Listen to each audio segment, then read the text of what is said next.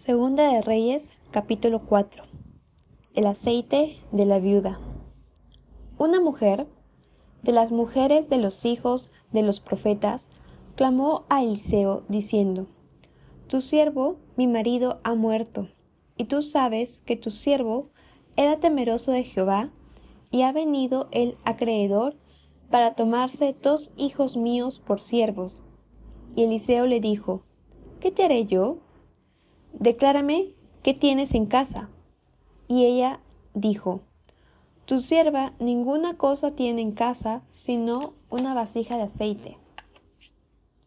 Él le dijo, Ve y pide para ti vasijas prestadas de todos tus vecinos, vasijas vacías, no pocas. Entra luego y enciérrate tú y tus hijos y echa en todas las vasijas. Y cuando una esté llena, la parte. Y se fue la mujer y cerró la puerta, encerrándose ella y sus hijos, y ellos le traían las vasijas, y ella echaba del aceite. Cuando las vasijas estuvieron llenas, dijo a un hijo suyo, Tráeme aún otras vasijas. Y él dijo, No hay más vasijas. Entonces cesó el aceite. Vino ella luego y lo contó al varón de Dios, el cual dijo, Ve y vende el aceite y paga tus acreedores, y tú y tus hijos vivid de lo que quede. Eliseo y la Tsunamita. Aconteció también que un día pasaba Eliseo por Sunem, y había allí una mujer importante que le invitaba insistentemente a que comiese. Y cuando él pasaba por allí, venía a la casa de ella a comer. Y ella dijo a su marido, He aquí ahora, yo entiendo que este que siempre pasa por nuestra casa es varón santo de Dios. Yo te ruego que hagamos un pequeño aposento de paredes y pongamos allí cama, mesa, silla y candelero, para que cuando él viniere a nosotros se quede en él. Y aconteció que un día vino él por allí, y se quedó en aquel aposento y allí durmió. Entonces dijo a Giesi su criado, llama a esta tsunamita. Y cuando la llamó, vino ella delante de él. Dijo él entonces a Giesi, dile, he aquí, tú has estado solícita por nosotros con todo este esmero. ¿Qué quieres que haga por ti? ¿Necesitas que hable por ti al rey o al general del ejército? Y ella respondió, Yo habito en medio de mi pueblo. Y él dijo, ¿Qué pues haremos por ella? Y Giesi respondió, He aquí que ella no tiene hijo, y su marido es viejo. Dijo entonces, Llámala. Y él la llamó. Y ella se paró a la puerta. Y él le dijo, El año que viene por este tiempo abrazarás un hijo. Y ella dijo, No, Señor mío, varón de Dios, no hagas burla de tu sierva. Mas la mujer concibió y dio a luz un hijo el año siguiente, en el tiempo que Eliseo le había dicho. Y el niño creció, pero aconteció un día que vino su padre, que estaba con los segadores, y dijo a su padre, ¡Ay, mi cabeza, mi cabeza! Y el padre dijo a un criado, Llévalo a su madre. Y habiéndole él tomado y traído a su madre, estuvo sentado en sus rodillas hasta el mediodía y murió. Ella entonces subió y lo puso sobre la cama del varón de Dios, y cerrando la puerta se salió. Llamando luego a su marido, le dijo, Te ruego que envíes conmigo a alguno de los criados y una de las asnas para que yo vaya corriendo al varón de Dios y regrese. Él dijo, ¿Para qué vas a verle hoy? No es nueva luna ni día de reposo. Y ella respondió, paz. Después hizo enabaldar el asna y dijo al criado, guía y anda, y no me hagas detener en el camino, sino cuando yo te lo dijere. Partió pues y vino al varón de Dios al monte Carmelo.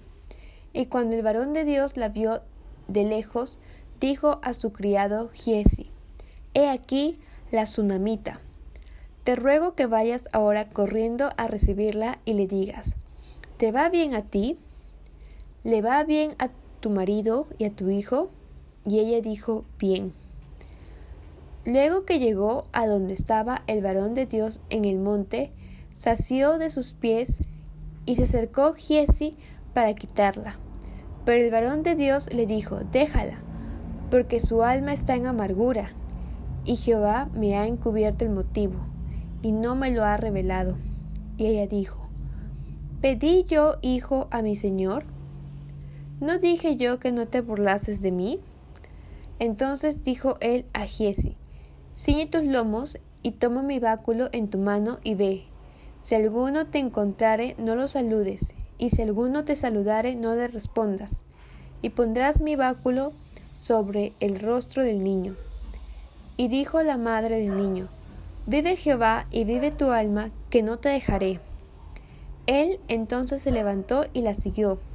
Y Jesse había ido delante de ellos, y había puesto el báculo sobre el rostro del niño, pero no tenía voz ni sentido.